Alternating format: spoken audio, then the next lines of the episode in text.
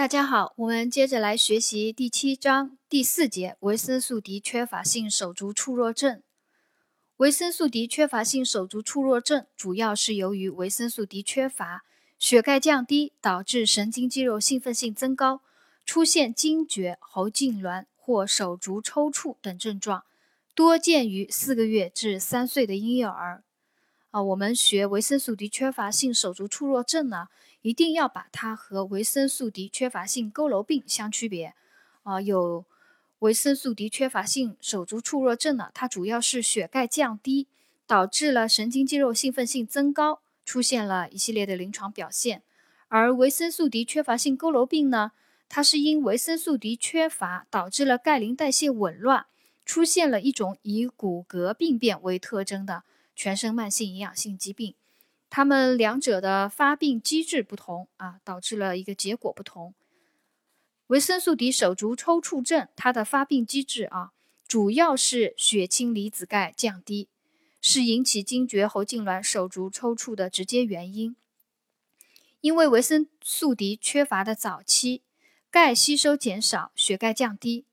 呃，但是呢，甲状旁腺呢分泌不足，不能够使骨钙入血。不能够增加尿磷的排泄，使血钙呢进一步下降，出现了一系列的临床表现啊，这是维生素 D 缺乏性手足处弱症它的一个发病机制，血清离子钙降低，呃，甲状旁腺分泌不足，血钙进一步降低，出现临床表现。而维生素 D 缺乏性佝偻病呢，同样是维生素 D 缺乏导致了一个呃钙磷吸收障碍。但是呢，它是低钙刺激了甲状旁腺分泌增加了，导致了骨钙入血，所以佝偻病它的血钙可以是正常或者接近正常水平，呃，所以它们两者的症状也就不一致了啊。维生素 D 缺乏性手足搐弱症啊，我们再回到这个疾病，引起血钙降低，它的原因有四个，第一个是春季开始接触日光增多。或者开始使用维生素 D 治疗时，骨脱钙减少，啊，就是骨入血，骨钙入血减少了，肠吸收钙相对不足，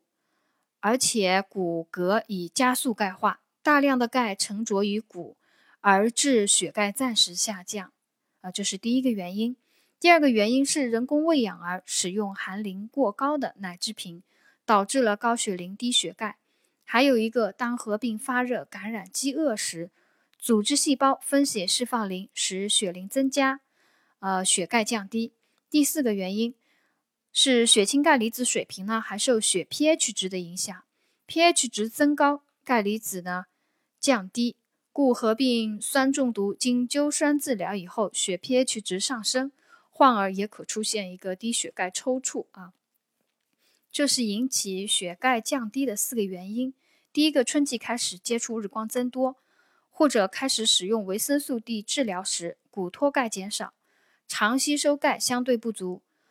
大量的钙沉着于骨，而致血钙暂时下降。第二个，人工喂养儿使用含磷过高的奶制品，导致高血磷低血钙。第三个，当合并发热、感染、饥饿时。组织细胞分解释放磷，使血磷增加，血钙降低。第四个，血清钙离子水平受 pH 值的影响，pH 值增高，离子钙降低。所以当呃合并酸中毒灸酸治疗以后，血 pH 值上升，患儿可以出现一个低血钙抽搐。下面一个知识点是，呃，维生素 D 缺乏性手足抽。呃，处弱症它的一个临床表现，典型的临床表现是惊厥、手足抽搐和喉痉挛发作。呃，除了它的典型的临床表现惊厥、手足抽搐和喉痉挛发作呢，还有一个特殊隐性的体征啊，一个选择题：维生素 D 缺乏性手足处弱症它的特殊隐性体征有哪些？一个是面神经征，还有一个叫桃色征。还有一个肥反射，面神经征是以指尖或扣枕锤轻击患儿颧弓与口角间面颊，可引起眼睑和口角抽动者为阳性，新生儿呢可呈假阳性啊，这个是面神经征。桃色针是以血压计袖带包裹上臂，打气使压力维持在收缩压与舒张压之间，五分钟之内该手出现抽搐为阳性。还有腓反射，是用叩枕锤叩击膝下外侧腓骨头上方，可引起足向外侧收缩者为阳性。这是手足杵弱症它的三个特殊的隐性体征，一个是面神经征，一个是桃色征，还有一个叫腓反射。下面一个知识点：手足触弱症它的急救处理。急救处理就是主要给予吸氧啊，病人一旦发现呃出现了惊厥、喉痉挛发作，给予患儿吸氧，保持呼吸道通畅，控制惊厥与喉痉挛。可用百分之十的水合氯醛保留灌肠，或地西泮肌内或者静脉注射。另外，钙剂治疗和维生素 D 治疗。手足触热症的护理措施，第一个就是控制惊厥与喉痉挛，第二个防止窒息，第三个定期户外活动，补充维生素 D 啊，第四个做好健康教育。在控制痉挛与呃控制惊厥与喉痉挛里面呢，他讲到了。静脉注射钙剂的注意事项啊，静脉注射钙剂时需要缓慢推注，时间在十分钟以上，或者缓慢静脉滴注，以免因血钙骤升发生呕吐，甚至心搏骤停。同时要避免药液外渗，以免造成局部组织坏死。在第二个护理措施防止窒息里面，呃，有讲到，一旦出现症状，应该及时给予吸氧。喉痉挛者应该轻轻地将舌头拉出口外，同时将患儿头偏向一侧，清除口鼻分泌物，保持呼吸道通畅，避免误吸引起窒息。有出牙的小儿应该放置牙垫，避免蛇咬伤。